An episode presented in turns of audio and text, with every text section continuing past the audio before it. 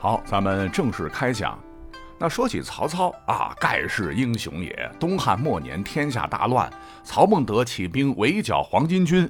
本来他也是想当汉室忠臣的，冀北一战破降黄巾军三十万，使其精锐收编为青州兵，从此有了一战天下的基础。灭吕布，战袁绍，平河北，伐乌桓。先后剿灭长江中下游以北各方群雄，成为左右天下一方的霸主。汉献帝刘协背后真正的男人啊！皇帝见他呢，都得点头哈腰。这时候他就想自个儿单干了。但各位三国迷可能不晓得的是，非常的奇怪，历史上的曹操竟然一次将自个儿的三个亲生闺女曹倩、曹节。曹华通通只嫁给了一个男人，上演了三女共侍一夫的奇葩奇景，也成为了坊间茶余饭后吃瓜群众的谈资。而这位享艳福的女婿不是别人，正是汉献帝刘协。讲到这儿，您一定会觉得曹操没必要啊，刘协就是个弱鸡。当年衣带诏密谋刺杀曹操，事情败露之后，刘协怀着身孕的嫔妃董贵人就被曹操处死。这个刘协屁都不敢放。汉献帝的首任皇后福寿因不满曹操专权，密信父亲设法除掉曹操。被人告发后，曹操呢就代皇帝废掉福皇后，将她幽禁致死。所生两位皇子，名义上大汉继承人，也全被曹操镇杀。皇帝只能哭哭啼啼，毫无办法。再者说了哈，曹操的女儿历史上啊应该不少，那具体多少个呢？史书没有明确的记载。根据陈寿的《三国志》以及范晔的《后汉书》，只言片语初步判定，那有名有姓的至少有七个，什么清河长公主、安阳公主、金香公主和临汾公主，以及曹倩、曹节和曹华。前四位呢，都先后嫁给了豪门望族、王公大臣。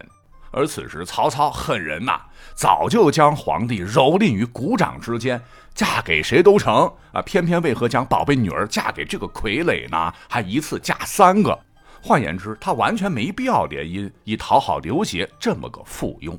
那么，请问，奸雄曹操当时心里边到底打的是什么算盘呢？啊，真的是他鲁莽了？觉得三女同嫁一夫刺激吗？当然不是啊。历史上，曹操堪称政治精算家，就举一例足以见其老谋深算。你看，他的两位老对手按捺不住，都先后称帝了，但最有实力称帝的曹操，却至死不过是个魏王。哎，这倒不是因为汉高祖刘邦当年立下白马之盟，什么非刘氏不能称王，不捅破这层窗户纸，完全是政治盘算，不称帝比称帝好。同样。曹操震撼地嫁出三个女儿与刘协也是一样的，收入产出比曹操算的那可是清清楚楚、明明白白啊！甚至史书呢，他不光是嫁了三个女儿给刘协，还曾将剩下的幼女也承诺将来成年后全都一次打包给刘协。呃，只不过后来拉倒了。那至于真正的原因，我们不妨回到当时的时空背景。你要知道，曹操一生非常注重自己的名节，善于包装自己。他之所以崛起，就是靠着散播好名声，才能令天下人归附啊。原本曹操仅以淹坠已丑，政治上应该没什么前途的，就凭着严肃执法，处决了一位宦官的叔叔，刺杀了当时的宦官头目张让，跟大军阀董卓叫板，迎献帝于许都，给人们造成了曹操乃爱国爱民的好印象，才使得他名声大噪。那这可能呢，也是他晚年在称帝与名声中选择了名声的重要原因。因为什么呢？名声臭了，道义的正统性没有了，逆水行舟，剪除乱世的阻力就会变得更大。那同样的道理，你一怒之下杀了皇帝老婆和孩子，天下人会怎么看你呢？心狠手辣，乱臣贼子啊！刘协虽是个屁，但是呢，毕竟保留着大汉天子这块金字招牌。还需要借名义对付难缠的孙权与刘备，政治上呢也可让曹操立于不败之地。当时他手下这么多的名臣武将，有相当一部分内心是保皇派，如以荀彧为首的颍川氏族集团。如果说激怒他们，那曹魏内部不就离心离德分裂了吗？岂不是便宜了对手？再者说，从此成为了汉献帝的老丈人，荣升皇亲国戚。那称魏王加九锡也就合情合理了。啊，以后呢再替汉献帝下诏发布命令，直接干预皇帝的生活起居，就可以名正言顺的啊，说是替自家人行事，家事儿，外人也就没法再嚼舌根了。还有女儿姓曹啊，我是他们爹呀，他们都得听我的啊，三双眼睛无死角监视皇宫中的皇帝的一言一行，别再出什么衣带诏这种幺蛾子，也是为了曹操权力之稳固。那女儿成了皇帝的女人，民间是光宗耀祖啊，吃香喝辣，面上他也不吃亏呀。